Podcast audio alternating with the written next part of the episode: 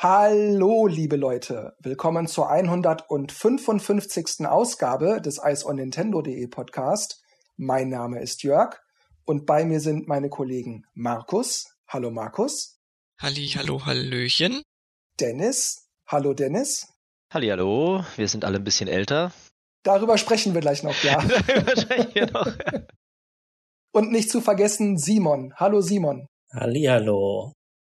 Wir vier haben gute Laune und ein ganz besonderes Thema heute. Wir sprechen nämlich darüber, wie wir aktuell so zu Nintendo und zu Videospielen im Allgemeinen stehen. Der Hintergrund dafür ist eigentlich schnell erklärt. Zum einen sind wir alle drei älter geworden, es wurde gerade schon angesprochen, und durch Berufe, Beziehungen, Ehen, Kinder und weitere Faktoren haben sich unsere Zeitkontingente, Verantwortungsbereiche und manchmal auch Interessen verschoben. Aber zum anderen, und das ist ebenfalls ein ganz wichtiger Punkt, den muss ich aber kurz erklären und schicke deshalb eine kleine Geschichte voraus, damit nachvollzogen werden kann, warum wir das überhaupt hier jetzt machen. Dieses Jahr wurde bekannt gegeben, dass 2023 Street Fighter 6 erscheint allerdings schon wieder nicht für eine Nintendo-Plattform. Und ich war ein bisschen sauer. Erst kein Street Fighter 4, dann kein Street Fighter 5 und jetzt also auch kein Street Fighter 6. Okay, es kam zwar Street Fighter 4 für den 3DS in so einer Sonderedition raus, aber da gab es trotz eigentlich gutem Gameplay sehr viel, was mich störte, weil es eben so, naja, kompakt war. Ich kam dann nach einigem Hadern zu dem Schluss, dass ich mich eigentlich völlig unnötig ärgere.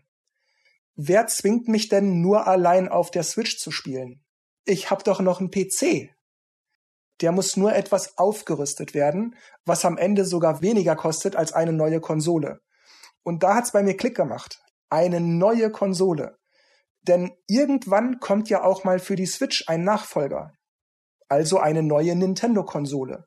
Aber will ich die überhaupt?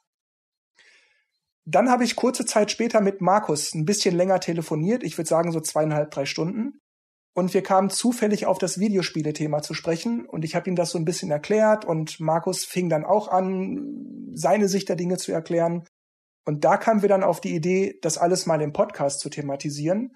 Und wahrscheinlich, wir hören das jetzt gleich im Detail, aber im Vorabgespräch war das rauszuhören, geht es Dennis und Simon da sehr ähnlich. Und uns ist natürlich absolut klar, dass nicht all unsere Punkte rein objektiv sind, denn vieles ist natürlich auch eine persönliche Kiste. Und bevor wir damit jetzt also richtig anfangen, stelle ich erstmal reihum die Frage, wie ist grob zusammengefasst momentan so bei euch der Stand der Dinge in Bezug auf Videospiele, beziehungsweise Nintendo. Dennis, fang doch mal an. Ich muss sagen, bei mir ist es immer mehr abgeflacht tatsächlich. Also ich spiele irgendwie kaum noch irgendwas digital. Also ab und an dachte ich, ja gut, ich mache mal die Switcher, mal wieder Bock auf eine Runde Mario Kart, vor allem wenn halt die, die neuen Strecken kamen. Aber dann ist halt eher so, ja, okay, dann ist die Switch halt jetzt, also die hockt eben mehr im Ladedock, als dass sie an ist. Deswegen tausche ich die auch immer mal aus mit der äh, Switch meiner Frau, dass die sich gegenseitig immer einfach mal aufladen. Aber so richtig, richtig da spielen, irgendwie auch gar nicht mehr groß. Ich meine, ja, wenn, wenn man mal irgendwie bei Freunden ist, mal was angucken, da, wo jetzt äh, bei Thomas zum Beispiel Elden Ring gespielt hat, habe ich da eine Weile zugeguckt, dachte, ah, das ist schon ziemlich cool, hätte ich mal Bock drauf. Habe ich mir überlegt, hole ich es mir für einen PC oder nicht? Ja, ist alles so ein bisschen eingeschränkt, bisschen gedämpft. Bei mir ist es so ähnlich, wobei ich schon noch zock, aber eher abends nach der Arbeit und eher ältere Spiele, die die letzten Jahre halt rausgekommen sind für die Switch und auch für den 3DS. Ja, wie zum Beispiel Metroid oder so, habe ich bisher einmal durchgespielt, habe ich jetzt noch ein zweites Mal durchgespielt. Lohnt sich bei solchen Spielen einfach. Aber ich zock nicht mehr so viel wie, wie noch vor zwei, drei Jahren. Tatsächlich habe ich dieselben Erfahrungen gemacht wie ihr. Es gibt Ausnahmetitel, wo ich mich drauf freue und die dann auch gut sind, wo ich meinen Spaß daran habe. Wenn zum Beispiel das neue Picross rauskommt, dann spiele ich überhaupt nichts anderes, bis ich alle Rätsel gelöst habe. Aber dann gibt's auch diese Ausnahmen nach unten, wo ich sage, ich habe mich auf diesen Titel gefreut, mich daran gesehnt, ihn zu spielen. Und am Ende bin ich dann doch irgendwie so ernüchternd rausgegangen und dachte, ja, das war's dann. Und jetzt fängst du das nie wieder an. Das wird jetzt äh, für immer auf deiner Festplatte verstauben oder du löscht es. Also ja, bei mir ist es ähnlich wie bei euch dreien auch. Vor allem natürlich durch das Berufsleben bedingt. Ich komme dann nachmittags, manchmal auch abends nach Hause bin dann im Eimer, wenn ich dann gerade keine Lust auf irgendwas habe und auch sonst niemand gerade Zeit oder Lust für irgendwas aufbringen kann, dann gehen ein, zwei Stunden Spielen immer. Aber was ich feststelle ist, wenn ich allein spiele, dann spiele ich vermehrt Klassiker wie Mega Man Collection, Castlevania Collection oder etwas aktuellere Sachen wie Street Fighter 4 und 5 auf dem PC oder manchmal auch Laptop. So gesehen wäre also der Switch Online Service toll für mich, weil ich darüber ja alte Sachen wie Mario World oder Zelda 3 bequem spielen kann. Das Doofe ist nur, dass es da, also beim Online-Service, auch jede Menge Prütt gibt. Jede Menge Prütt. Und Hits wie Mario World oder Zelda 3 habe ich eben auch schon hundertmal durchgespielt. Und was nicht selbst von Nintendo ist, das veröffentlichen die Publisher ja eh lieber als Retro-Collections für 15 bis 20 Euro pro Release. Ne, Mega Man Collection, Castlevania Collection, R-Type Collection und was nicht alles. Das heißt, eigentlich wäre der Online-Service eine coole Sache für mich, aber aufgrund der genannten Gründe nutzt er mir eigentlich dann doch eher wenig. Und ich denke, bevor wir da jetzt alle noch mehr ins Detail gehen, belasse ich es jetzt erstmal dabei und nutze das auch gleich als Gelegenheit, mal den ersten Punkt so auf den Tisch zu bringen und frag mal in die Runde, wie geht's euch dreien denn in Bezug auf den Nintendo Switch Online Service? Ich finde es ja gut, dass es, dass es sowas gibt und dass man dann schon so eine kleine, einen kleinen Fortschritt gesehen hat im Vergleich zu ganz am Anfang. Das heißt, sie bringen jetzt N64 Sachen, sie bringen jetzt wie diese die Mario Kart DLCs oder halt Animal Crossing Zusatzzeug. Aber es ist halt immer noch in einem sehr langsamen Tempo, sei es äh, die Spieleveröffentlichung. Also ein Spiel in drei Monaten ist halt nicht so geil. Ich meine, klar, jetzt haben sie äh, äh, Mario Party angekündigt, 1 und 2. Ähm, und, und äh, GoldenEye, das hat mich am meisten geflasht, weil ich gedacht habe, okay, das hätte ich nie für möglich gehalten, auch wenn es das Original ist, ich meine, was irgendwie cool ist, aber Xbox kriegt halt die HD-Version, okay. Aber halt so Sachen wie Pilot Wings oder so, ich dachte, ah, okay, da hätte ich schon mal wieder Bock reinzugucken. Wobei es dann trotzdem immer noch dieses, ja, ich spiele das mal kurz an und dann lege ich es wieder weg. Also das hat sich schon so eingebürgert, dass man diese Klassiker irgendwie voll manche mehr oder weniger cool findet, sagt, hey, Alec, das würde ich jetzt gerne einfach mal wieder spielen. Dann spielt man das so eine halbe Stunde maximal und dann rührt man es nie wieder an. Und ich finde, da hat sich im Expansion Pass, sage ich jetzt mal, wobei es auch nur der große ist, ne? Also wenn man den kleinen hat, dann kriegt man das ja auch nicht, dass man da jetzt schon ein bisschen mehr bekommt. Aber letztendlich sind die echt noch in so einem Hinterhof im Vergleich zu den anderen, wie jetzt PlayStation Plus, die halt jeden Monat, keine Ahnung, wie viel Zeug halt raushauen. Klar, im Endeffekt kostet es mehr, aber man bekommt halt einfach auch ordentlich was geboten und hat dann das Gefühl, okay, da steht ein richtiges Online-System dahinter und da ist Nintendo immer noch Welten entfernt. Da, da gibt es halt keinen kein richtigen Fortschritt. Das ist so, da dürfen wir uns auch nicht wieder zu lang meckern, weil es jedes Mal das Gleiche ist, weil sich einfach nichts ändert pro je Podcast, egal wie lang die Ta Pausen zwischen unserem Podcast ist. Es kommt immer wieder das Thema auf, weil Nintendo nichts ändert. Sie lassen es einfach so laufen, bringen einen ein Mühe mehr und dann ist es wieder okay für sie. Ne? Und das ist so, ja. Ich will gerade mal ganz kurz die schriftliche Meldung von Blockskit reinnehmen. Der schrieb, dass er sich jetzt riesig auf Mario Party 1 und 2 freue tue ich eigentlich auch. Und er meint, GameCube-Spiele würden das ganze Paket im NSO abrunden. Und da muss ich sagen, da bin ich nicht sicher.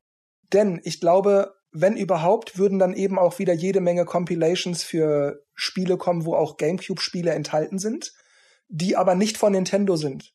Das heißt, diese ganzen Geschichten, die toll sind auf dem GameCube, was ich Resident Evil oder so, das gibt's dann eh wieder separat oder es gibt schon den Remaster Pipapo und für die paar Nintendo-Spiele, großartige Spiele, aber für die paar Nintendo-Spiele weiß ich nicht, ob sich das lohnt. Deshalb denke ich im Großen und Ganzen, ja, die Spiele sind toll, aber die vier, fünf GameCube-Spiele, die sinnvoll sind, weil sie nicht irgendwie separat noch released werden für die Switch oder für die Nachfolgekonsole der Switch. Ich glaube, letzten Endes, hm, weiß ich nicht. Bin da unsicher. Resident Evil 4 äh, ist ja auch schon Remaster, ne? Also gibt es ja jetzt auch bald den, äh, die HD-Version. Das heißt, da ist es auch wieder die Frage, will man das dann auf dem GameCube nochmal spielen oder nicht? Ich meine, ja, klar, so der, das der Nostalgie wegen, aber da arbeiten sie ja auch jetzt an neuen Versionen, aber natürlich nicht für eine Nintendo-Konsole, weil zu alt. NES-Spiele waren war nicht so meine Zeit. Ich bin erst beim Super Nintendo eingestiegen und ich habe jetzt auch noch nicht so das Interesse bei NES-Spielen. Ich merke aber beim ein oder anderen Super Nintendo-Spiel einfach auch den Zahn der Zeit, wo man einfach merkt, hat sich einfach, Videospiele haben sich verändert. Ich finde so ein bisschen, man kann so ein bisschen vergleichen wie mit Filme.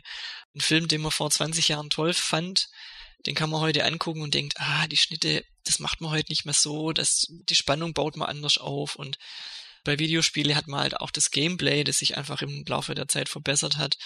Also ich glaube, man muss aus der Zeit kommen, um manche Spiele zu mögen. Es gibt von manchen Spielen einfach bessere Ableger mittlerweile. Also ich finde zum Beispiel Mario Kart 64 reißt mich jetzt nicht mehr vom Hocker. Die äh, Fahrphysik ist sehr gewöhnungsbedürftig, wenn man die neueren Ableger kennt.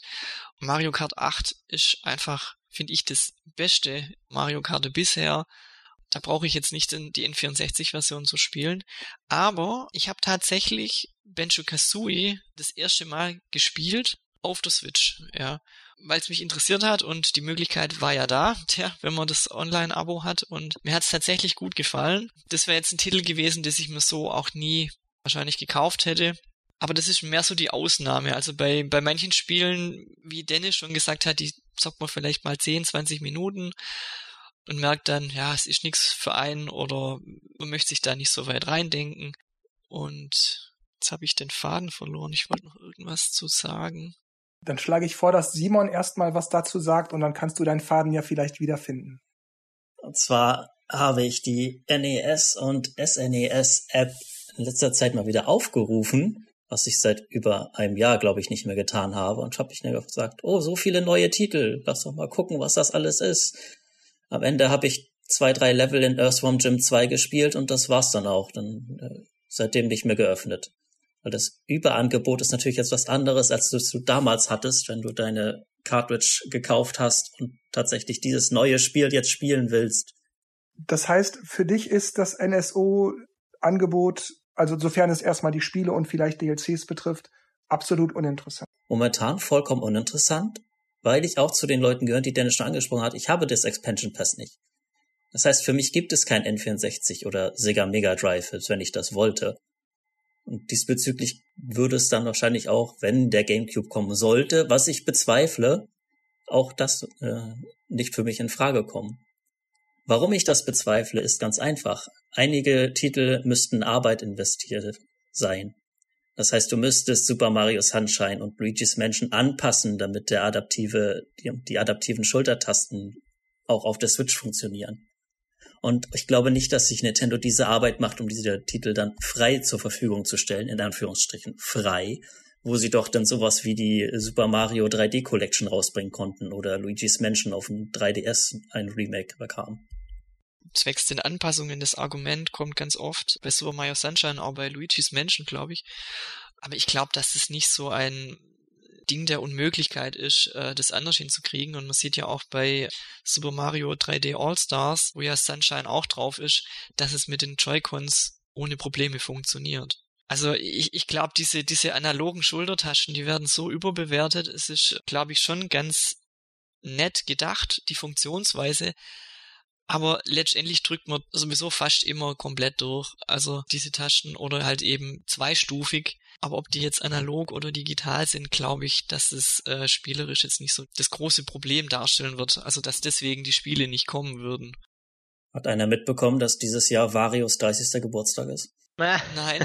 ja, das habe ich mitbekommen. Ja, tatsächlich. Aber nicht von Nintendo selbst, würde ich mal behaupten. Ja, aber es ist ja bekannt, dass sie da nach wie vor irgendwie ein bisschen lieblos handeln. Hat sich halt nichts, nichts geändert quasi. Ja, aber das war früher anders. Also bei ähm, Zelda kam, kam ja mal dieses Buch äh, Hyrule Historia raus.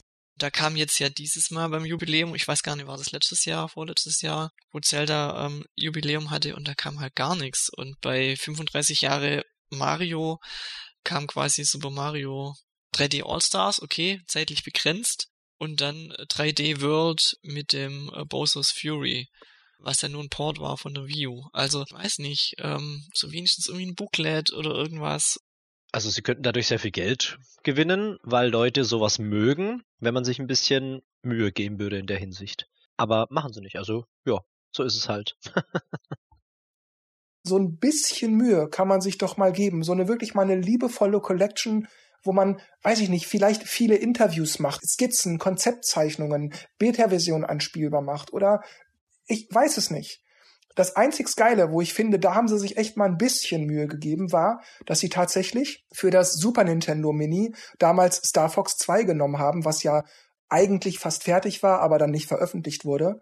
Aber immerhin haben die mal, naja, ich nenn's mal so eine, so eine sehr, sehr späte Beta-Version, so ein fast fertiges Spiel, dann tatsächlich mal rausgegeben. Und super, ja. Aber das kam eben jetzt einmal vor und das ist aber auch schon wieder Jahre her.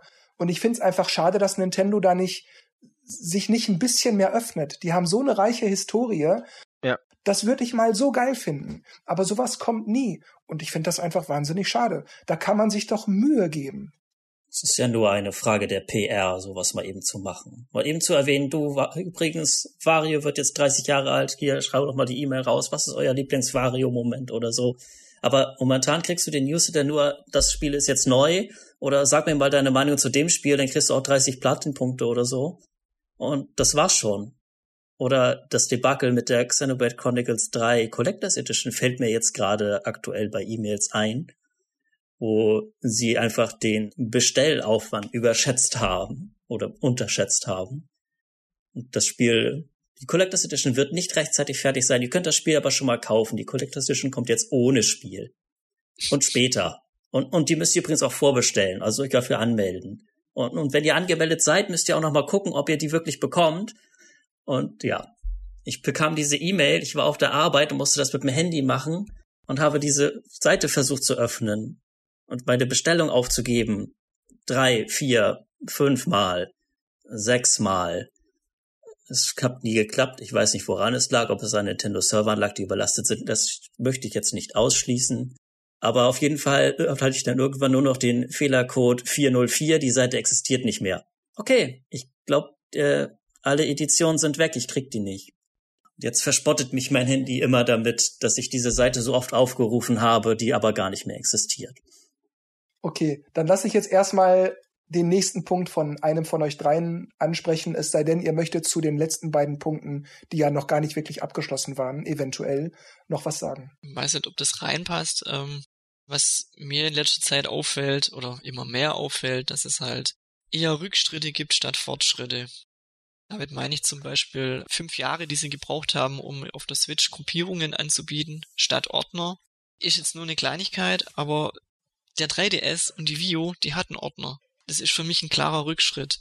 Das ist nur ein Beispiel. Euch fallen bestimmt andere Sachen auch noch ein, wo es einfach, was auch Umfang von Spielen, ich glaube Nintendo testet da auch gerade, ähm, wie viel können wir bringen, wie viel Umfang reicht aus, dass die Leute es noch kaufen. Mein absoluter Tiefpunkt, muss ich wirklich sagen, da bin ich sehr blauäugig reingegangen, ist Mario Strikers, weil das einfach keinen Umfang hat. Ich bin kein Online-Spieler, für mich ist Online nur eine Option, kein Kaufgrund. Und das Spiel bietet mir sehr wenig Charaktere, was jetzt nicht so schlimm wäre. Ich habe Stadien, die überhaupt keinen Unterschied machen, die dienen nur der Optik. Und ich habe zehn Turniere, die ich machen, die ich spielen kann, und dann ist das Spiel durch.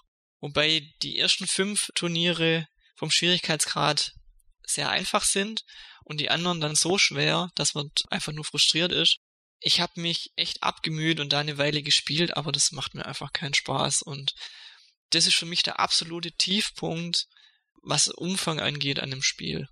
Also ich kann nicht mal selber ein Turnier erzeugen, wenn jetzt drei, vier Freunde da sind und sagen, komm, wir spielen ein Turnier. Nein, es gibt nur Einzelspiele, Turnier oder online. Ich finde es fast schon frech. Aus Mario Strikers habe ich ja die Demo tot gespielt. Wie viel gab es davon? Acht, irgendwie acht, eine Stunden lang Session. Ich habe sieben davon gemacht und dann, ja, als ich dann las, mehr Umfang hat das Spiel aber nicht, dann war es für mich auch gegessen. Ja. Yeah. Es ist halt quasi auch ein äh, Bananenprodukt, ne? Reift beim Kunden. Weil sie schmeißen es auf den Markt, überlegen dann, ja, mal gucken, wann wir mit dem nächsten Zeug dann rauskommen. Ich meine, einerseits hält es das Produkt fresh, ja, dass man sagt, hey, also Bei mir ist es oft so, hey cool, da gibt's was Neues, ich mach's mal wieder an und spiel's mal wieder. Aber bei Mario Kart merke ich das ja auch, hey, neue Strecken. Ich spiele alle Strecken durch. Cool, das war's, ich mach's wieder aus.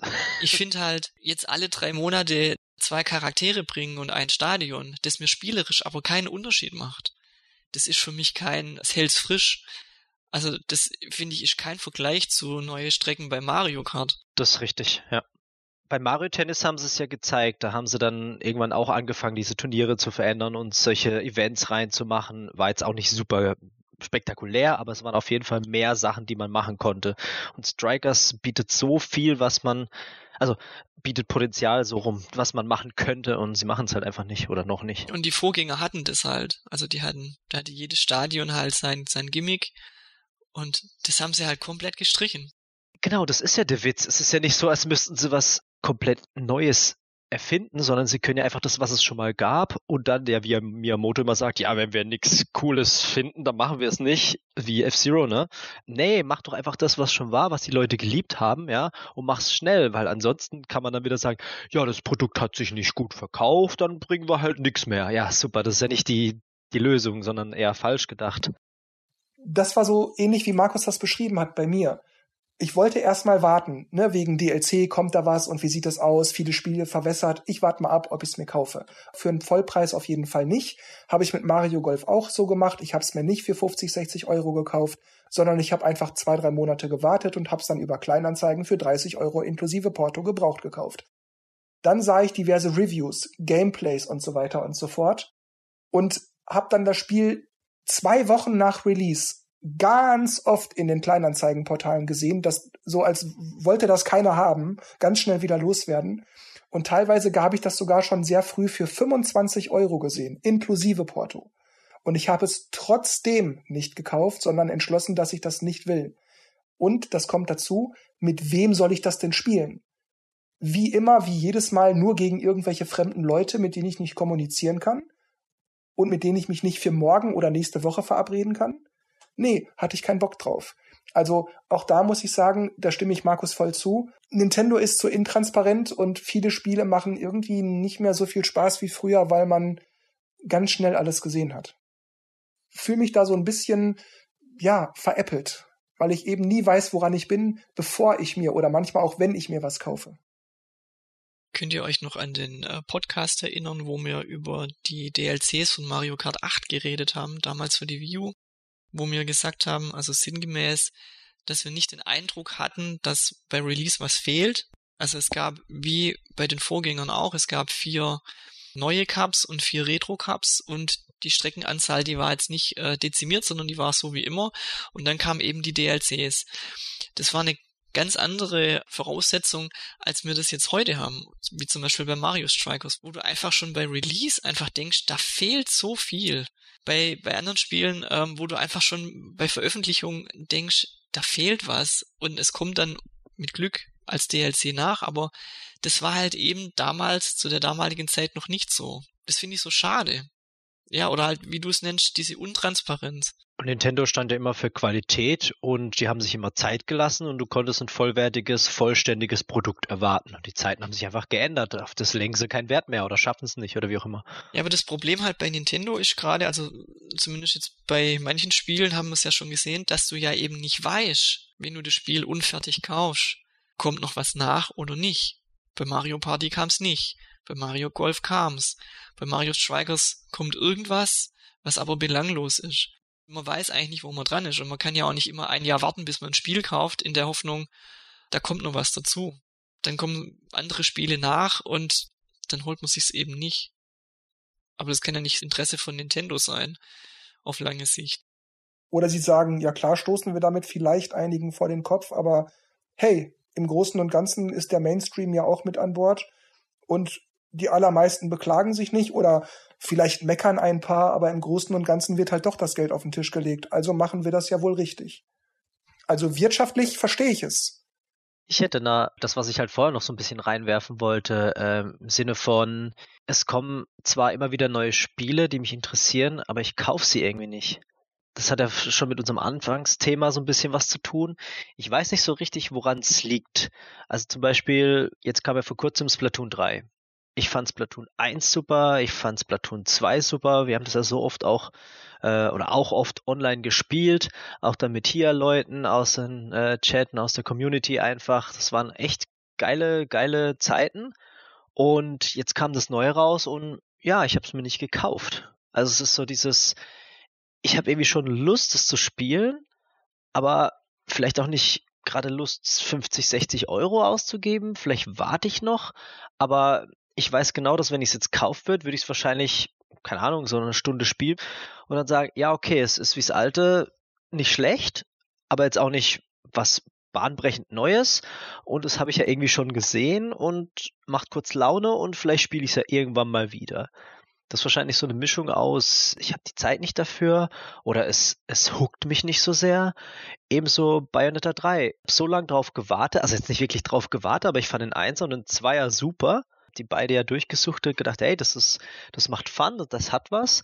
Wann kommt denn endlich Bayonetta 3? Und jetzt ist es irgendwie da und ich denke mir, hm, ich habe es mir noch nicht gekauft, weil ja, komisch. Und genauso ähm, Mario Rabbit, Sparks of Hope. Also das ist, ich habe das, das, den ersten Teil, ich fand den so super. Ich fand die Kombination aus Mario und Rabbit so geil. Und es, selbst, dass man halt rumgeführt wird in den Leveln, ja, das hat mich jetzt nicht so gestört. Und jetzt hört man so viel Gutes über den neuen Teil und dass der viel besser ist und da hat sich äh, auch der äh, Entwickler weiterentwickelt und irgendwie nö, will es irgendwie gerade nicht kaufen. Und ich weiß nicht, ob es jetzt wirklich an meinem Privatleben liegt, dass ich einfach nicht mehr so viel spiele und dann sage, hey, also 60 ist mir dann doch zu viel, wobei ich sagen könnte, ja komm, holst es dir mal und, und spielst es halt eine Weile. Ich meine, Spiele überraschen einen ja immer, dass man dann auf einmal, so jetzt wie bei Markus, ähm, Pokémon Snap auf einmal dann doch dranhängt und sagt, hey, ich spiele das die ganze Zeit und es ist mega cool und ich, ich glaube auch nicht, dass mir die Spiele nicht gefallen werden, aber irgendwie kann ich mich nicht überwinden, sie zu kaufen. Ich habe dasselbe Problem mit einigen Titeln. Überwiegend mit den Spielen, von denen ich weiß, dass sie gut sind und dann eine Switch-Version bekommen. Sowas wie damals jetzt Dark Souls, äh, was mir allerdings auch gar nichts zusagte. Da war Dragon's Dogma doch eher mein Ding. Habe ich allerdings auch nicht weitergespielt. Und dasselbe gilt jetzt für Persona 5 Royal. Ich habe mich auch tierisch gefreut, dass jetzt die Persona-Titel kommen. Und es ist da. Und ich äh, sehe es im E-Shop und wege ab. Ja, aber gut, das Geld könntest du, aber was ist mit der Zeit? Du hast das doch gar nicht. Das ist ein elendig langes Spiel. Du hast die Zeit nicht dafür, das zu spielen. Es ist schön, dass es da ist. Ich freue mich riesig, aber irgendwie, äh, ja, ist gerade unpassend. Tut mir leid. Ich habe da auch Titel. Also zum Beispiel habe ich von euch gehört, dass Mario Party Superstars eher an die Älteren angelegt ist oder ist ja zumindest so von den ersten drei Teilen, glaube ich, in dem Fall dann, ich sage jetzt mal, besser ist als Super Mario Party. Und ich glaube das euch auch. Aber trotzdem ist für mich irgendwie der Zauber von der Reihe komplett weg. Das muss jetzt nicht am Spiel per se liegen. Das kann aber einfach sein, dass ja ich einfach schon so viele Ableger gespielt habe und ich brauche keinen neuen mehr, auch wenn der so ist, wie er schon immer hätte für uns sein sollen würde ich jetzt nicht mal sagen, da ist jetzt Nintendo schuld dran oder, oder ja, vielleicht nur bedingt schuld dran, weil vielleicht mit, mit äh, ein paar Ablegern die Serie ein bisschen kaputt gemacht wurde. Ja, aber das ähm, ist für mich auch, wo ich eigentlich weiß, ja, das ist gut, das Spiel. Aber wenn ich auch bei euch schaue, wie viele Stunden ihr das gespielt habt, dann ist es, glaube ich, nur ein Drittel von der Zeit äh, von Super Mario Party. Also ist nicht immer ein Spiel, das ich gut finde, spiele ich nicht immer dann auch lang zu diesem, wenn ich bei euch gucke, wie lange es ihr gespielt habt, oh, nur ein paar Stunden, aber Super Mario Party habt ihr häufiger äh, länger gespielt. Das liegt zumindest bei mir an folgendem. Ich finde Super Mario Party wirklich toll. Es könnte mehr Umfang und so weiter, okay, aber ich finde es toll. Und ich würde es auch gerne viel spielen, oft spielen. Aber leider hat es eben außer Dennis niemand. Und die Leute, die ich sonst noch kenne, die es eventuell haben, die melden sich nie, wenn ich sage, hey, hätte heute mal einer Bock drauf. Das heißt, ich kann es halt eigentlich fast immer nur mit Dennis spielen und der hat eben auch nicht immer Zeit oder Lust auf Mario Party, so dass ich dann halt, naja, alleine spielen muss und da habe ich keinen Bock drauf. Also spiele ich es halt mal wieder nicht. Wir haben ja damals, du erinnerst dich, wir hatten ja dieses Wochenende, wo wir ähm, Super Mario Party hier zu viert gespielt haben. Du, Dennis, Sven und ich das war auch alles toll und geil, aber wir haben es eben ein Wochenende lang durchgezockt. Und deshalb hat äh, Super Mario Party auch so eine hohe Spielzeit bei mir. Einfach weil wir es damals so viel gespielt haben an diesem Wochenende. Danach habe ich es auch nicht mehr so viel gespielt. eigentlich fast gar nicht mehr. Ab und zu mal mit Dennis vielleicht, wenn wir gerade der Meinung waren, ach, wollen wir mal eine Runde, aber das kam einmal im Jahr vor oder so. Wobei ich da auch Lust drauf habe, ne? Also es ist ja nicht so, dass ich sage, nee, das ist ein Scheißspiel, lass mal was anderes, sondern es macht ja schon Laune, ne? Ja, klar. Und ich würde auch gerne Mario Party Superstars äh, spielen. Auch mit Simon und Markus und so gerne. Aber ihr habt's halt nicht oder ihr möchtet's euch nicht kaufen, wie auch immer. Ist auch okay, ich bin euch da nicht böse. Aber das bedeutet dann eben für mich, dass ich es wenig spiele, auch wenn das Spiel eigentlich gut ist. Und das andere, was Dennis gerade sagte mit ähm, Splatoon 3 und anderen Spielen, Bayonetta vielleicht jetzt nicht so, aber es gibt trotzdem auch andere Spiele, wo ich für mich auch merke, das spielt dann auch in diese Sache rein, die ich gerade mit Mario Party Superstars und Super Mario Party erklärt habe. Splatoon 3 ist bestimmt ein tolles Spiel. Ich mochte den ersten, ich mochte den zweiten, wir haben es früher viel gespielt, Dennis hat es gerade gesagt, immer schöne Stunden mit verbracht.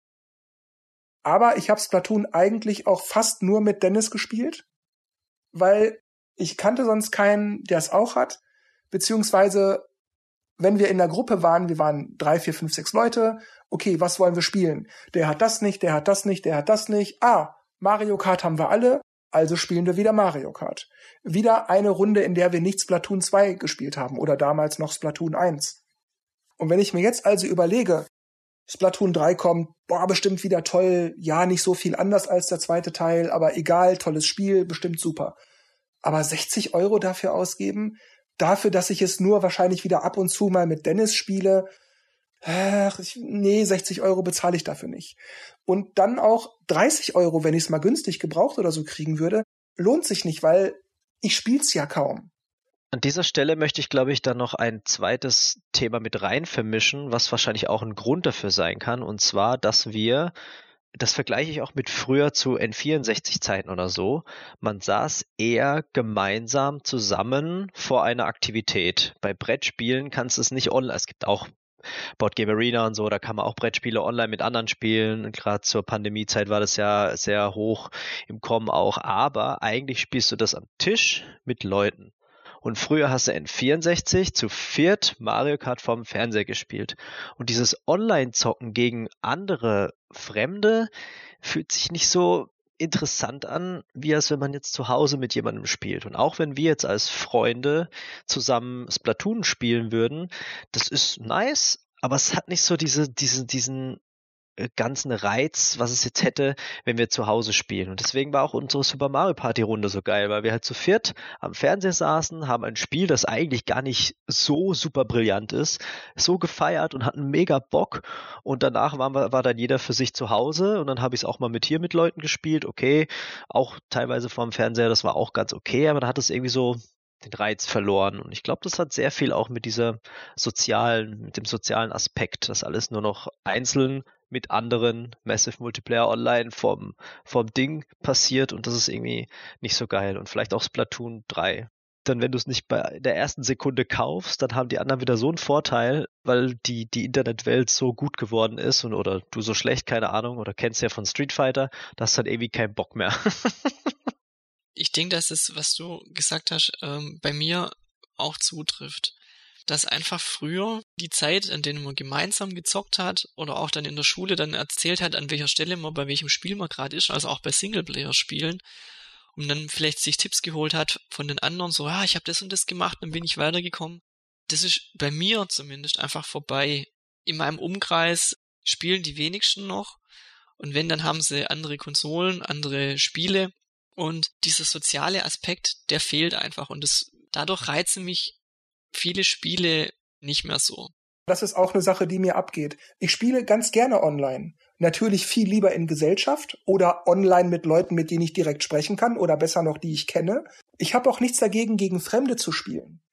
Aber irgendwann ist der Kuchen gegessen und dann denke ich mir, Mann, ey, wie toll wäre das jetzt, wenn ich die Leute einfach anschreiben könnte. Aber das kann ich alles nicht. Und wenn man jetzt also sagt, okay, mit Freunden treffen und so, dann ist es am geilsten, man plant das und so, sicherlich es ist halt nicht so, dass man sagt, ey, wollen wir uns heute Abend mal treffen? Komm, wir fahren alle zu X oder zu Y. Das geht eben nicht mal so ohne weiteres. Ne? Wir haben Berufe, wir haben Frauen oder Kinder oder was auch immer. Das geht eben nicht so. Also, mich stört gewaltig. Man kann über die Nintendo Switch, über die Nintendo Online Services obwohl es auf der Wii U ursprünglich mal ging. Zwar nicht super toll, aber es ging mit Leuten Kontakt aufnehmen. Wenn ich jetzt beispielsweise mal sage, ich kenne Simon nicht, wir spielen zufällig gerade gegeneinander irgendein Spiel und das hat Spaß gemacht, so, dann kann ich ihn zwar anfreunden, dann kann Simon das bestätigen oder verneinen, aber gut, dann sind wir halt befreundet. Und dann, ich kann ihn nicht anschreiben, hey, heute Abend Lust. Ich kann ihn auch nicht ansprechen, hey, das hat Spaß gemacht. Wollen wir uns morgen nochmal treffen? Klar gibt's da auch jede Menge Idioten. Man kann auch oft auf irgendwelche Deppen treffen, das ist mir klar. Das ist möglicherweise vielleicht auch ein Grund, warum Nintendo da so ein bisschen, ich sag mal, zaghaft mit diesen Features umgeht. Aber das kann man mir doch als Kunden dann auch anbieten. Soll jeder dich anschreiben dürfen? Sollen nur Leute auf deiner Freundesliste dich anschreiben dürfen? Soll gar keiner dich anschreiben dürfen?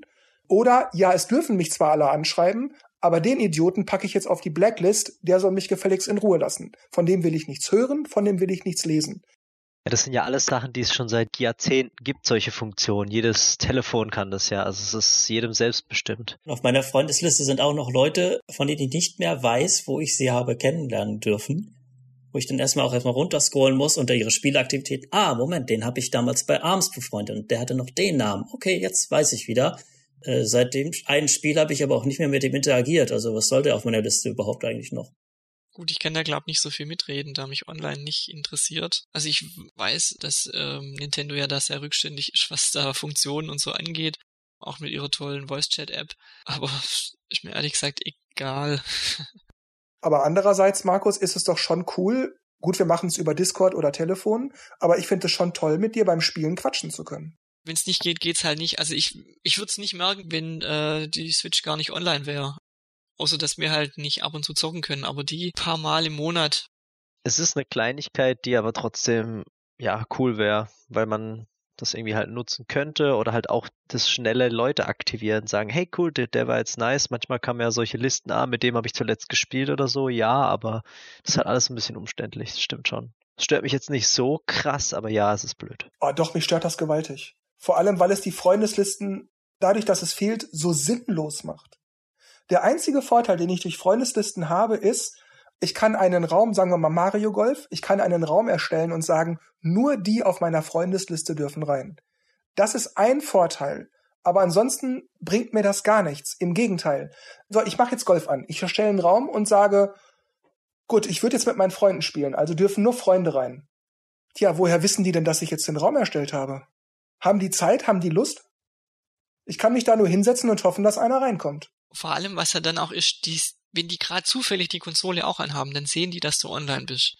Dann sehen die vielleicht auch, welches Spiel du gestartet hast, aber die sehen ja nicht, bist du jetzt gerade in einem Raum und wartest auf andere oder spielst du gerade im Singleplayer-Modus.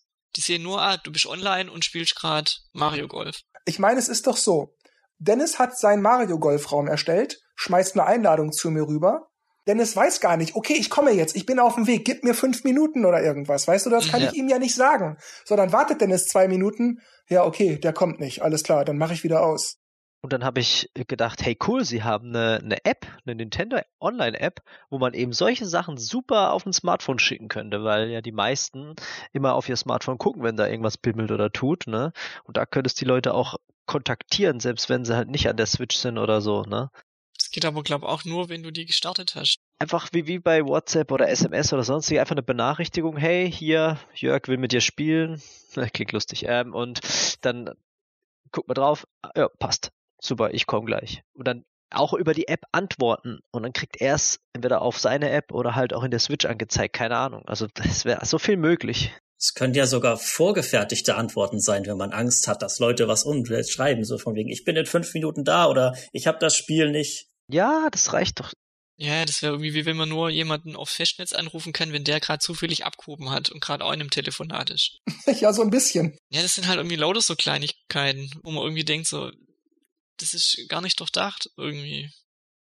Simon, bring mal den nächsten Punkt. Oder möchtest du noch was sagen? Nein, ich kann ja, glaube ich, mit dem nächsten Punkt weitermachen. Der greift da auch sehr gut ein. Im Grunde genommen ist das einfach alles zu viel, zu viel des Wissens. Ich möchte mir gerne meine kindliche Naivität wieder haben. dann möchte ich lieber wieder mit meinem Bruder zusammen am Super Nintendo sitzen und wir haben Spaß bei Donkey Kong Country 2 oder so, wo wir uns nicht darüber Gedanken gemacht haben, wer profitiert jetzt davon finanziell und wer wird gerade ausgebeutet und äh, Moment, äh, was? Da ist schon wieder ein Studio geschlossen worden? Aber die haben doch eine gute Arbeit gemacht. Ja, das Spiel hat sich nicht verkauft. Oh, ja, gut, super.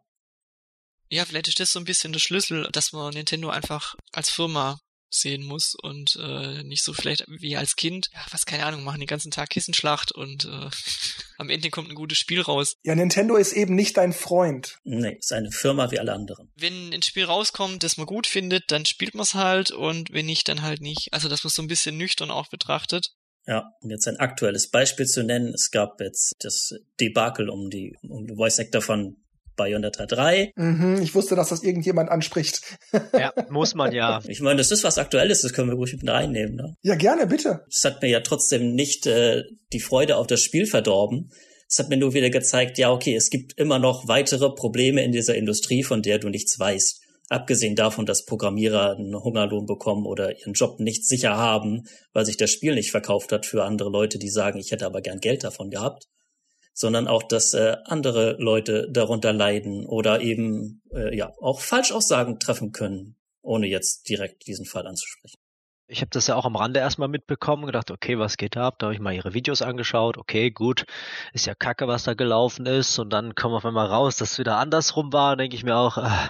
Und dann natürlich das Problem an der heutigen Medienzeit, was ist halt das das ganze Internet halt dann spinnt und drauf einspringt, ne? Und es gibt halt nur Schwarz und Weiß.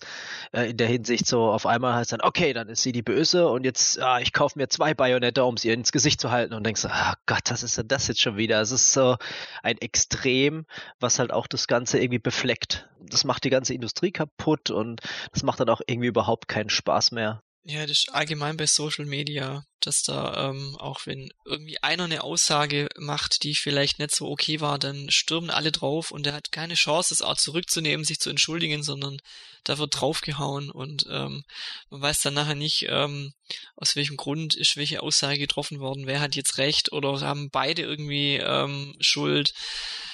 Ganz, ganz schlimm finde ich das. Aber so wie Simon sagt, das äh, interessiert mich in Anführungsstrichen überhaupt nicht. Wenn ich das Spiel spielen will, dann spiele ich das Spiel.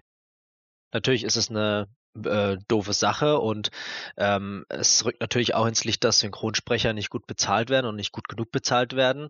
Das steht halt immer noch im Raum, sage ich mal, aber nur weil die jetzt gesagt hat, ja, boykottiert das Spiel und so, das ist mir völlig Wurst. Wenn ich das haben will, dann kaufe ich mir das und fertig. Also also ich meine, die haben ja vorher gewusst, wie viel sie kriegen die haben ja nicht erstmal die Synchronaufnahmen gemacht und dann hieß es ja, du kriegst jetzt einen Hungerlohn dafür, Richtig. sondern die waren ja wahrscheinlich zu irgendeinem Zeitpunkt mal einverstanden. Ich meine, es gab früher vielleicht auch oft Situationen, wo einer was erfunden hat und hat nicht viel dafür kriegt und es ist nachher hat eingeschlagen wie eine Bombe und man hat Millionen damit gemacht und äh, hat dann den Erfinder quasi abgespeist mit mit mit mit wenig Geld und ich meine sie müssen ja diesen Job nicht annehmen es ist vielleicht allgemein in in manchen Berufen so die werden unterbezahlt so dass man nicht äh, unbedingt davon vielleicht leben kann und macht es vielleicht bloß nebenher. Aber ich gehe doch mal davon aus, da ist vorher ein Vertrag geschlossen worden, be bevor diese Aufnahmen gemacht wurden. Da verstehe ich dann den Aufschrei nicht ganz. Es ging ein paar Mal hin und her mit den Verhandlungen und am Schluss hat man sich entschieden, nehmen wir jemand anders. Genau, und, und dadurch, wenn man sagt, boykottiert das Spiel, dann zerstörst du ja auch quasi den Erfolg, den halt auch durch die Entwickler, die daran gearbeitet haben, weil, weil dann zerstörst du ja auch ihre Arbeit, indem du es nicht kaufst, weißt Also nur um jetzt das eine jetzt aufzubauschen, das finde ich sowieso immer so blöd.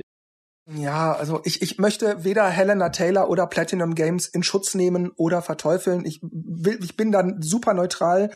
Ich will nur sagen, sie war ja diejenige, die sich zuletzt geäußert hat und hat indirekt sozusagen dann das, was Platinum Games geschrieben hat, bestätigt. Allerdings wird auch das nicht das Ende der Geschichte gewesen sein. Da sind sicherlich noch andere Sachen, die nebenbei liefen oder die vielleicht auch jetzt noch laufen, weshalb ich mir vorstellen kann, dass sie nicht völlig zu Unrecht einfach nur verärgert oder frustriert ist, sondern die wird schon ein, zwei gute Gründe dafür haben. Ob ich die nachvollziehen kann oder ob ich davon Ahnung habe und das weiß, das steht auf einem anderen Blatt. Aber grundsätzlich glaube ich nicht, dass die einfach nur eine blöde, frustrierte Schrulle ist, die äh, mal ordentlich abkassieren wollte. Man ist nicht gleich geldgeil, wenn eine große Firma kommt und sagt, hey, wir hätten gern dein Stimmtalent. Willst du für uns arbeiten? Dann sage ich nicht, ach, wisst ihr was, die Ehre, das zu machen, genügt mir, lasst eure Kohle stecken. Sondern da würde ich auch sagen, Leute, ich gehe nicht mit 3,50 Euro wieder raus. Also ich will meine Kohle. Deshalb bin ich auch nicht automatisch geldgeil. Darum ging es mir ja eigentlich gar nicht. Wir sind ja nur gerade nebenbei drauf gekommen. Eigentlich ging es ja um was anderes. Das war jetzt gerade nur so ein kurzer Exkurs. Kleine Ausschwenker. Aber es, es, es betrifft auch das Thema, was ja Simon angesprochen hat, dass die Welt oder halt die Medien oder die, das Wissen über Firmen, was da abgeht, dadurch, dass wir halt medial so vernetzt sind, halt viel mehr Informationen erhalten, die wir eigentlich überhaupt nicht haben wollen oder am, am besten gar nicht haben sollten. Aber ich finde es eigentlich auch wichtig, solche Sachen zu wissen. Natürlich, ja. Das schon, das schon, aber es zerstört halt einem so ein bisschen die Illusion, die man als Kind halt oder als junger Mensch hatte. Klar, die Sachen sind da, die sind ja nicht, man weiß sie halt vielleicht nur nicht. Und wenn man informiert ist, ist natürlich auch gut, dann kann man seine Meinung darüber bilden. Aber letztendlich befleckt das Ganze halt dann wiederum das Ganze. Verstehe ich, aber ich höre zum Beispiel gerne viel Musik. Und ich erinnere mich bei einer Band, die ich wahnsinnig mochte, habe ich mal in einem Interview gelesen, wie so ein Typ sich wirklich wahnsinnig sexistisch geäußert hat. Und da dachte ich, was, was, wie, wie bitte, was hat der gerade, weißt du, und da, da war die Band für mich gestorben. Und ich war dann am Ende froh, dass ich das gesehen, gelesen habe. Wenn ich das nicht gewusst hätte, hätte ich die Band weiterhin gut gefunden. Ich erwähne das unter anderem deshalb, weil du gerade meintest, Dennis, ist mir egal, was da im Hintergrund abgeht. Wenn ich das Spiel haben will, dann kaufe ich es mir. Natürlich, das steht allen frei, mir natürlich auch. Aber es gibt eben so Dinge, nehmen wir an, Platinum Games wäre wirklich super geizig und die hätten ihr nur 100 Euro für ihre ganze Mühe und Arbeit und so weiter gegeben. Dann würde ich auch sagen, nee, finde ich irgendwie nicht so geil. Wenn vorher was anderes vereinbart wäre und die geben mir jetzt nur 100 Euro, dann kann ich das Spiel nicht mehr genießen. Dann wüsste ich, wer es gemacht hat und unter welchen Umständen ich bin froh, dass ich solche Sachen mitbekommen kann und dann für mich entscheiden kann, ja, ich will nicht sagen boykottieren, aber unterstütze ich das oder unterstütze ich das nicht?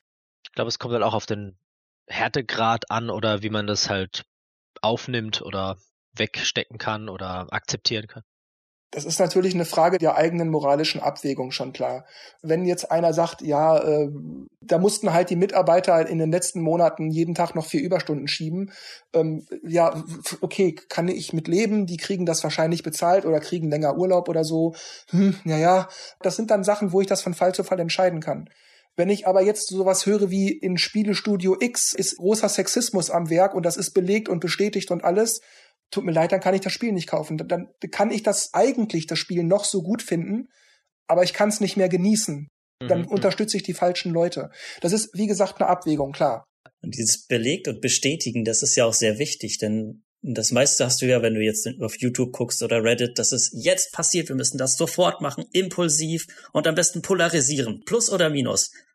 Aber wenn du jetzt denkst an, ich vergleiche jetzt schon wieder mit der Vergangenheit, Entschuldigung, aber wenn du dir die, die Spielezeitschrift anguckst und dann den Artikel liest, ja, okay, das Spiel ist gut und das ist gerade passiert. Und dann liest du vielleicht noch eine andere Zeitschrift darüber, da steht dann das ein bisschen anders, aber du hast das fokussiert, recherchiert und ja, redaktionell aufgearbeitet und nicht einfach nur der auf Twitter jemand rumschreit und sagt, das ist aber ungerecht, das ist jetzt meins und ich will das.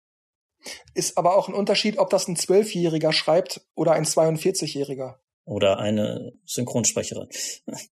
Ja, oder auch, wie das eigene Empfinden ist. Also ich habe schon öfters auch Rezensionen gelesen, was sie gut finden, was sie nicht gut finden bei bestimmten Spielen und und habe dann halt gelesen, okay, ja, das findet er nicht gut, finde ich das auch nicht gut oder kann ich damit leben und ähm, kauf mir das Spiel trotzdem. Also man muss ja auch nicht ähm, alles gleich übernehmen, was man liest. Ja, das ist ja auch, was ich am Anfang sagte, dieser Disclaimer, dass eben vieles natürlich auch sehr subjektiv und teilweise auch gar nicht objektiv ist. Aber genau darum geht's ja eben auch, dass wir über unsere Sicht der Dinge sprechen, wie stehen wir gerade und wie schätzen wir das ein und so weiter. Und wir sind jetzt im Moment bei dem Thema Scheuklappen oder kindliche Naivität. Es ist eine, manchmal eine Bürde, Dinge zu wissen und so weiter und so fort. Habt ihr noch dazu was zu sagen, zu ergänzen oder zu widersprechen? Dann würde ich sagen, Markus, hau mal das nächste Thema raus. Ignorieren des Joy-Con Drifts, wenn man an früher zurückdenkt, als Nintendo bei der Wii damals noch diese Silikonhüllen ähm, kostenlos verteilt hat für die Wii-Fernbedienung und jetzt ignorieren sie diesen Fehler sogar nach fünf Jahren und jedes neue Modell, was rauskommt, hat diesen Fehler immer noch. Der wird auch nicht beseitigt und es gibt auch keine Tipps von Nintendo selber, sondern man muss halt sich äh, online schlau machen, wieder selbst reparieren, ähm, wobei dann die neuen Joy-Cons, die man einbaut, ja die gleichen sind, das heißt, die verschleißen auch oder haben das Problem dann nach, einer, nach einem halben Jahr oder dreiviertel Jahr. Das Einzige, was bei mir bisher geholfen hat, zwar nicht permanent, aber immerhin hält es sehr lange, war Kontaktspray reinzusprühen und das zu überfluten. Aber ja, das ist halt auch was, wo ich so denke, was, warum gibt es Nintendo nicht zu oder warum verbessern sie den Fehler auch nicht? Warum? Also wahrscheinlich verbessern sie nicht, weil dann würden alle sagen, aha, ihr habt doch gemerkt, dass da ein Problem herrscht bei den Joy-Cons. Ja, ich verstehe es nicht. Also wenn da faktisch was ist, ja, dann muss man doch einfach, man kann es ja auch äh, still und heimlich verbessern und nichts sagen. Können, dann können ja Leute sagen, hey, irgendwie ist es jetzt weg und gut ist. Also ist ja auch jedem dann geholfen, wenn man es nicht an die große Glocke hängen will. Ich meine, das ist ja nicht eingestehen, klar, wenn man jetzt sagt, oh ja, stimmt, da war was, dann ist halt auch blöd, aber andersrum ist auch doof. Also wenn, dann könnten sie es halt heimlich reinschleichen lassen und es einfach mit den neuesten Versionen beheben. Und dann kann jemand mal nachschauen und sagen, ah, oh, da war wohl doch irgendwas, ja, Nintendo. Und fertig. Und dann interessiert es keinen mehr. Wahrscheinlich haben sie Angst, dass es dann einer auseinanderbaut und, und äh, ihm dann die Änderung auffällt und dann wäre das wie so ein Schuldeingeständnis. Ne? Aber man könnte ja auch öffentlich sagen, ja, das ist eine Verbesserung oder auf die Weise können wir das leichter herstellen. Das hatte nichts mit einem angeblichen Drift zu tun oder so. Also auf die Weise könnte man es ja auch noch in die Öffentlichkeit stellen. Genau. 80 Euro mit Joy-Con Drift und 100 Euro ohne Joy-Con Drift. Simon, wie gehst du denn damit um mit der Thematik? Benutze auch meine Joy-Cons gar nicht, also sehr selten, wenn überhaupt. Den Pro-Controller am meisten. Meine Switch Lite hat auch keine Probleme. Ich habe tatsächlich das erste Joy-Con-Part, das ich hatte, also das ursprünglich mit der Konsole kam, das war betroffen. Aber das zweite, was ich nachgekauft habe, funktioniert immer noch einwandfrei. Und das ist auch nur ein Jahr nach dem Release gewesen. Ja, das kommt drauf an, wie oft man die benutzt. Also manche hatten die ja den Joy-Con Drift schon nach drei, vier Monaten. Bei mir hat's anderthalb Jahre gedauert, bis bei mir das erste Mal das aufgekommen ist, weil ich einfach nicht so viel spiele wie andere. Ich habe auch erst gedacht, okay, ist halt Verschleiß, die spielen wahrscheinlich auch 24-7. Aber es ist, ähm, glaube ich, nach so und so vielen Stunden taucht es einfach auf. Also der wird irgendwann kommen, wenn du die benutzt, die Joy-Cons. Dennis, sag mal den nächsten Punkt. Worüber sprechen wir jetzt? Über den nächsten Punkt. Ähm, ja, vielleicht auch mal was Positives. Ähm, und zwar, dass äh, Nintendo ja versucht, wieder so ein bisschen sich mehr in die Köpfe der Leute zu bringen. Und da war der vor kurzem gesendete Trailer zum Super Mario Film, zum Animated Movie, den ich ja super cool fand irgendwie. Mal gucken, wie dann der ganze Film wird, aber da freue ich mich schon riesig drauf und äh, ich ärgere mich natürlich, dass sie hier keinen Nintendo Freizeitpark bauen, aber sowas finde ich halt irgendwie schon cool, dass sie da wieder versuchen. Natürlich kriegen sie da auch gut Kohle. wobei wir wieder bei der äh, Firma wären. Aber trotzdem finde ich halt cool, dass da halt in der Richtung was gemacht wird oder auch was gemacht wird. Ich finde es so witzig. Ähm, ich glaube, ein, zwei Tage vorher, Jörg, wir haben, glaube telefoniert und haben unter anderem drüber geredet mit irgendwie Kino, dass wir kaum mehr ins Kino gehen und, und dann kam der Trailer und das erste, was ich dachte, hm, das wird der nächste Kinobesuch und dann hat tatsächlich auch ein, äh, noch ein Kumpel angerufen, hat dann auch, ähm, hat dann gefragt, oh, hast du den Trailer schon gesehen? Und ich so, ja. Und er hat dann gemeint, ja, im Frühjahr gehen wir ins Kino, oder? Ich möchte jetzt auch lieber nicht äh, darauf beharren, dass das eigentlich ein Kinderfilm ist, von dem wir Erwachsene dann vielleicht ein bisschen Spaß haben, aber nicht zu viel Tiefe erwarten sollten. Aber ja gut, der, der, also der, der Bowser-Film sah gut aus. Was macht dieser komische rote schnauzbartige Typ am Ende? rote Schnauzbart-Typ da. Äh, ich glaube, man muss einfach abwarten, weil das kann natürlich bisschen enttäuschend sein, je nachdem, was man halt erwartet. Und ich glaube, dass das natürlich für das jüngere Publikum auch bestimmt ist, aber das ist so wie bei Shrek. Die kleinen Kinder haben gelacht, wenn er Fiona weghaut, aber die ganzen unterschwelligen Anspielungen, die nur Erwachsene verstehen, sind halt auch mit dabei, die halt super gezündet haben. Ne? Also ja, wobei ich diese Hoffnung nicht wirklich habe. Also rein von dem Portfolio, was äh, Illumination als Studio selbst hat da hätte ich, glaube ich, dass so ein, so ein Dreamworks oder natürlich so ein Pixar weitere Nuancen in ihren Animationen hätte, beziehungsweise in ihren Stories. Klar, das wäre natürlich, äh, wenn dann Pixar einen Mario-Film gemacht hätte, uhu. Das hätte wahrscheinlich den Oscar geholt, aber ja. Also ich muss zugeben, als die Pinguine mit Eisbären, äh, äh, äh, Bosos äh, Schergen mit Eisbären beworfen hat, die ja alle geschmolzen sind, fand ich eigentlich schon zum Schmunzeln. Also das war sehr kreativ, auch wenn's und wie todernst die halt auch sind. Angriff! also wenn es in die Richtung weitergeht, äh, glaube ich, ist für mich was dabei. Also aber ich muss zugeben, die taten mir so leid, als Bowser dann einmal kurz hustet und alle weg. Das tat mir so leid. Also wir werden auf jeden Fall lachen, aber meine Erwartungen sind nicht so hoch, dass es jetzt der beste Videospielfilm aller Zeiten wird. Ach, ich glaube, das darf man auch nicht immer erwarten. Also man darf auch nicht erwarten, irgendwie das Album von irgend äh, von dem Musiker XY wird jetzt das Beste und ich höre dann nur noch das oder der Film, der rauskommt, äh, wird das Beste oder das Spiel, das rauskommt. Also ich werde da relativ neutral wahrscheinlich reingehen. Wenn der gut ist, ist das völlig in Ordnung. Genau, also der interessiert mich jetzt und ich habe den auf dem Schirm und wenn der, wenn der dann rauskommt, dann werde ich mir den anschauen und dieses Gehype oder so, das kann ich schon bei manchen Spielen schon nicht, nicht brauchen. Weil da kann man nur enttäuscht auch werden. Ja. Aber ich fand den Trailer insgesamt auch ganz gut und der hat mir auch durchaus ein bisschen Lust auf den Film gemacht. Ich muss aber auch sagen, ich verstehe dieses, also es, es gab ja nicht so wenige Leute, die gesagt haben, dass die Stimme von dem Chris Pratt, die Mario-Stimme, dass die nicht gepasst hätte, dass die doof wäre oder so. Und ich kann das absolut nicht nachvollziehen. Ich finde das sogar gut, dass es nicht diese It's a me, the Mario. Hallo, ich werde im ganzen Film so reden. Dann werde ich dir mal über zu Mario. Uh, äh, gehst du zu Bowser, äh? Das würde mich so nerven nach maximal fünf Minuten. Wobei mir irgendjemand gezeigt hat, jetzt weiß nicht, war es die französische oder die italienische Die französische, Synchro. ja, die ist sehr gut. Die kommt echt nah, nah ran. Also ich glaube jetzt nicht, dass die nervig, nervig wird nach fünf Minuten. Aber die, sag mal, die Original oder die, die englische Synchro, die, wer da, wer da jetzt was spricht, interessiert mich eh weniger, weil ich es ja im, im deutschen, äh, mit der deutschen Tonspur anschaue. Von daher war dann auch die Direct, wo sie halt äh, darüber gesprochen haben, wer wen spricht, hat mich jetzt bei Filmen noch nie interessiert, weil ich krieg's ja nicht mit. Ja, zumal wir dann im Deutschen wahrscheinlich dann ja sowieso noch mal eine ganz andere Stimme kriegen. Also hm. da bin ich auch gespannt. Wobei die Jack Black deutsche Stimme ja gut. Ja, habt ihr den deutschen Trailer nicht gesehen? Ich habe den englischen geguckt. Der deutsche Trailer ist mit den äh, Original-Synchronsprechern von Jack Black und Chris Pratt auf jeden ah. Fall, soweit ich weiß. Es gibt aber auch einige Leute, die sagen, dass der Chris Pratt-Sprecher Toad spricht. Ich weiß, ich habe es nicht mehr so ganz äh, im Kopf. Okay. Aber solche Trailer sind ja auf Deutsch meistens schneller vorproduziert, bevor sie die deutschen Stimmen gecastet haben. Und ich muss hier wirklich meine Finger kreuzen, dass es bitte nicht Christoph Maria Herbst ist, der spricht. Ich finde, Christoph Maria Herbst ist ein wunderbarer Schauspieler, super toll seine Filme, aber als Synchronsprecher kann ich ihn nicht ausstehen, weil ich immer nur sein Gesicht vor mir habe, wie er in einer Kabine steht und ins Mikro spricht. Er hat mir so viele Filme versaut. Wen spricht er? Christoph Maria Herbst hat zum Beispiel äh, Red. Nein, ich meine, wen soll er im Mario äh, im Mario-Film sprechen? Ja, weiß ich nicht wen, aber es ist mir so. egal wen. Hauptsache er ist bitte nicht dabei. Ich mag den ja. Ach so, ich habe das jetzt so verstanden, als hättest du gehört, dass er da mitspricht. Nein, nein, das ist meine Befürchtung, dass sie sagen, oh, wir holen so. jetzt Christoph Maria Herbst, weil der hat ja auch schon mal äh, Red in Angry Birds gesprochen. Der kann das auch machen.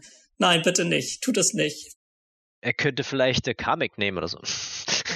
Das finde ich aber schon hart, wenn die dann einen Trailer raushauen und es kann sein, die ganzen Synchro-Stimmen ändern sich noch, weil weißt, man gewöhnt sich jetzt ja auch schon dran. Weil ich sagen muss, ich fand die Mario-Stimme noch ein bisschen ungewohnt, weil ich immer noch die von, von dieser Serie ähm, im Kopf hatte. Ich glaube, Mr. Burns hat die, glaube ich, auch gesprochen. Ähm, für mich hat die halt einfach super gepasst. Ähm, aber der ist ja, glaube ich, der Sprecher ist nicht mehr, der lebt nicht mehr, deswegen, äh, der wird es auf jeden Fall nicht sein. Aber Filmtrailer ist auch eine komplette Industrie inzwischen. Also da kann auch so einiges passieren. Sieht man ja auch an, an den ganzen Disney-Trailern, die im Trailer noch was anderes zeigen, als im Film eigentlich ist. Ja, ja, das stimmt. Solange sie nicht im Film die Synchronstimme ändern, wie manchmal bei Serien, so mitten in der Staffel. Na gut, nächstes Thema. Ich glaube, ich bin wieder dran, oder? Und ich möchte gerne mal die Veröffentlichung oder den Veröffentlichungsrhythmus von Spielen ansprechen. Und da spreche ich jetzt viele Unterpunkte an, um das genauer zu erklären. Zum einen, Nintendo bringt mir zu viele Remakes, Remasters und Re-Releases raus, anstatt original neue Spiele.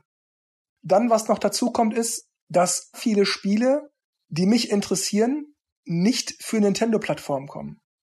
Beispielsweise mal wieder Street Fighter 4, 5 und 6 genannt. Und andererseits aber viele Spiele, die mich interessieren, sind Multiplattform-Titel. Dazu kommen ja noch die ganzen anderen Sachen, ne? Äh, Freundeslisten, Features und bla bla bla. Online kostet Geld, Online-Service selbst ist aber irgendwie nicht so sinnvoll und so. Und wenn ich da auch wieder auf den PC gucke, den habe ich schon, okay, den muss ich ein bisschen aufrüsten für modernere Spiele, aber ich brauche da nicht die allergeilste Grafik. Das heißt, ich brauche keinen Hammer-Prozessor, ich brauche keine Hammer-Grafikkarte und ich brauche nicht mega viel RAM. Mir genügt es, wenn es gut aussieht und flüssig läuft. Mit Steam hast du sowieso eine gute Investition, weil die werden nicht so schnell vom Markt verschwinden.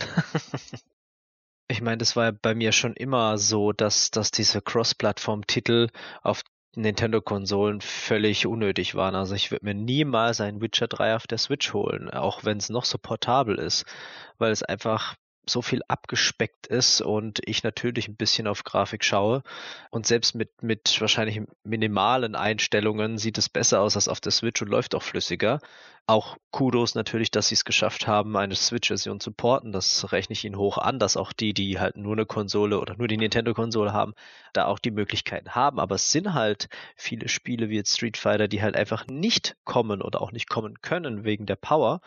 Und äh, wenn man natürlich den neuesten Shit, wie es so schön heißt, spielen will, da braucht man natürlich eine gute Hardware, weil das alles sehr grafik- und powerhungrig ist aber man kann auch schon im mittleren Feld ganz gut das Zeug spielen und wenn man diese, keine Ahnung, Steam Deals oder oder dieses, ähm, wie heißt das andere, äh, ja, was halt immer solche Deals gibt, da kann man dann auf einmal Spiele, die gar nicht mal so lange auf dem Markt sind, auf einmal dann die Hälfte kosten und denkst, wow, was ist denn da jetzt passiert? Während es auf der Switch noch einfach 60 Euro kostet und denkst, nee, klar, auf der Nintendo-Konsole kriegt man Nintendo-Spiele, das kriegt man auf dem PC nicht. Und gerade dafür lohnt sich natürlich, die Nintendo-Konsole zu holen. Wenn es aber dann jetzt soweit ist, wie jetzt aktuell bei mir, wo ich dann sage, will ich das jetzt überhaupt noch spielen? Will ich jetzt ins Splatoon gerade? Nö, brauche ich nicht. Dann fällt ja quasi ein Nintendo-Spiel weg wofür ich die Konsole eigentlich brauche. Das ist halt dann die Frage, komme ich wieder in dieses Fahrwasser, wo ich sage, ja, ich möchte die Sachen auch wirklich spielen, weil sie mich reizen, dann brauche ich die nächste Nintendo-Konsole, die halt auch wieder eine Stange Geld kosten wird und die Spiele noch dazu. Oder sage ich halt, nö, wenn ich was zocken will, benutze ich halt den PC. Klar, wenn das Geld nicht knapp ist, dann nutzt man halt beides und holt sich's halt sowieso, ja, aber letztendlich gibt's halt auch noch die Xbox und die Playstation, die halt auch ihre eigene äh, Lizenztitel oder ihre eigene ähm, ähm, Exklusiv? Ja, Exklusivtitel halt hat oder Franchises, das wollte ich eigentlich sagen. Da muss man dann immer abwägen, wovon man jetzt mehr begeistert ist und holt sich das dann. Und wenn es natürlich noch drei, vier Sachen gibt, die einen begeistern, dann bleibt man da. Aber ich denke, der PC war schon immer auch eine Maschine, die immer für Spiele da war, sage ich mal, und äh, die man auch dann, wie du jetzt auch schon gesagt hast, viel intensiver und variabler nutzen kann. Ja, ich kann mir zigtausend Controller-Varianten holen, mit denen ich halt am besten spielen kann. Ich meine, ich habe den Xbox One-Controller, mit dem spiele ich halt am PC, der ist super. Und von daher, ähm, ja, hat man da halt auch die kostenlosen Sachen und halt die Möglichkeiten, die einem das PC-Spielen bieten, die halt weitaus besser sind als auf der Konsole. Man hat ja immer gesagt, um eben nicht so viel Geld auszugeben, weil sich ja die Technologie immer weiterentwickelt hat auf PC-Spielen und da viel schneller als auf einer Konsole, die man ja eigentlich fünf, sechs Jahre hat oder länger, da kann man einfach sagen, okay, wenn ich mir da ein Spiel hole, dann läuft das da auch, während man beim PC halt eher wieder drauf gucken muss, uh, was brauche ich denn jetzt und macht hungrig und wie auch immer. Ähm, ja, aber insgesamt, klar, ist der PC da natürlich viel dankbarer und äh, dynamischer nutzbar. Also ich muss dann abwägen, wenn es soweit ist, wenn ich dann höre, ja, das ist das neueste innovative Ding und da kommt das und das und das, ein neues F-Zero. Hm, ja, okay. F-Zero. Für mich war das eigentlich noch nie eine Option, auf dem PC zu spielen. Ich sehe die Vorteile und auch die, die Argumente, die du angesprochen hast, Jörg und auch Dennis. Aber irgendwie ist es für mich doch, ein PC ist zum Arbeiten da, in Anführungszeichen. Und ich habe dann auch früher nie, ja, wenn dann vielleicht für kleine Spiele, irgendein Pinball-Spiel oder Solitär oder so genutzt. Für mich hat sich immer die Frage gestellt, kaufe ich mir die neue Nintendo-Konsole oder kaufe ich sie nicht? Seit dem Super Nintendo bin ich eigentlich dabei. Jetzt ist es aber so, dass ich mir schon so Gedanken mache, so, hm, wie will Nintendo mich überzeugen, wenn jetzt der Nachfolger von der Switch rauskommt? Weil ich weiß nicht, ob ich mir ein Mario Kart 9, das einfach nur 30, 40 neue Strecken hat, ob ich mir das dann holen werde, weil ich einfach nicht mehr so viel zock. Wird sicherlich gut sein, Wenn ich auch in den Schrank gucke, habe ich meistens Nintendo-exklusive Spiele. Das heißt, hat sich die Frage eigentlich erübrigt. Also gerade das Gegenteil von euch. Also bei mir wäre es dann eher so, soll ich auf dem PC spielen, nur vielleicht, weil irgendein Spiel auf eine Nintendo-Konsole kommt, das ich gern haben möchte. Nur kurz zum Verständnis, dann lasse ich dich weiterreden. Ich möchte es nur richtig verstehen. Du meinst, du interessierst dich sowieso eigentlich fast nur für die Spiele, die sowieso von Nintendo sind. Ja. Deshalb lohnt es sich für dich nicht, wegen anderer Spiele eine andere Plattform zu nutzen. Genau. Natürlich muss ich auch dazu sagen, dass ich auch nicht verfolge, was es auf den anderen Plattformen so gibt. Weil bringt ja auch nichts. Ich habe die ja nicht. Es würde dann keinen Sinn machen, mich zu informieren, was es alles gibt für die anderen Plattformen, um vielleicht dann zu entscheiden, kaufe ich mir nicht eine Nintendo-Konsole, sondern was anderes, sondern ich, ich gucke ja dann da einfach in die Richtung gar nicht. Das macht es mir einfacher. Ja, Mario ist halt ein Franchise für sich und wenn man das halt die Optik, die Art und Weise mag, dann will man dabei bleiben. Ne? Ja, und es ist ja dann auch so, die kosten ja dann auch 50, 60 Euro und dann denke ich mir, ja, aber es können zwei Spiele in Jump and Run sein, aber das eine ist dann halt ein Triple-A-Spiel und das andere ist dann halt so ein Jo. Und das kann auch Spaß machen.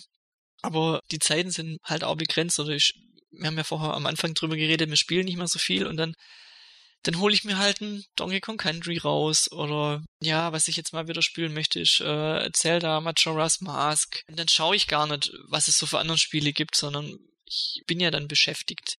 Ich muss auch zugeben, du hast es ja vorher gesagt, Nintendo bringt äh, gerade zu viele Remaster und Remakes raus ich habe die teilweise, ja, viele davon mir geholt. Also natürlich hätte ich es auch gut gefunden, wenn da ein neuer Ableger gekommen wäre oder wenn sie sich im, ja, bei manchen Sachen ein bisschen mehr Mühe gegeben hätten.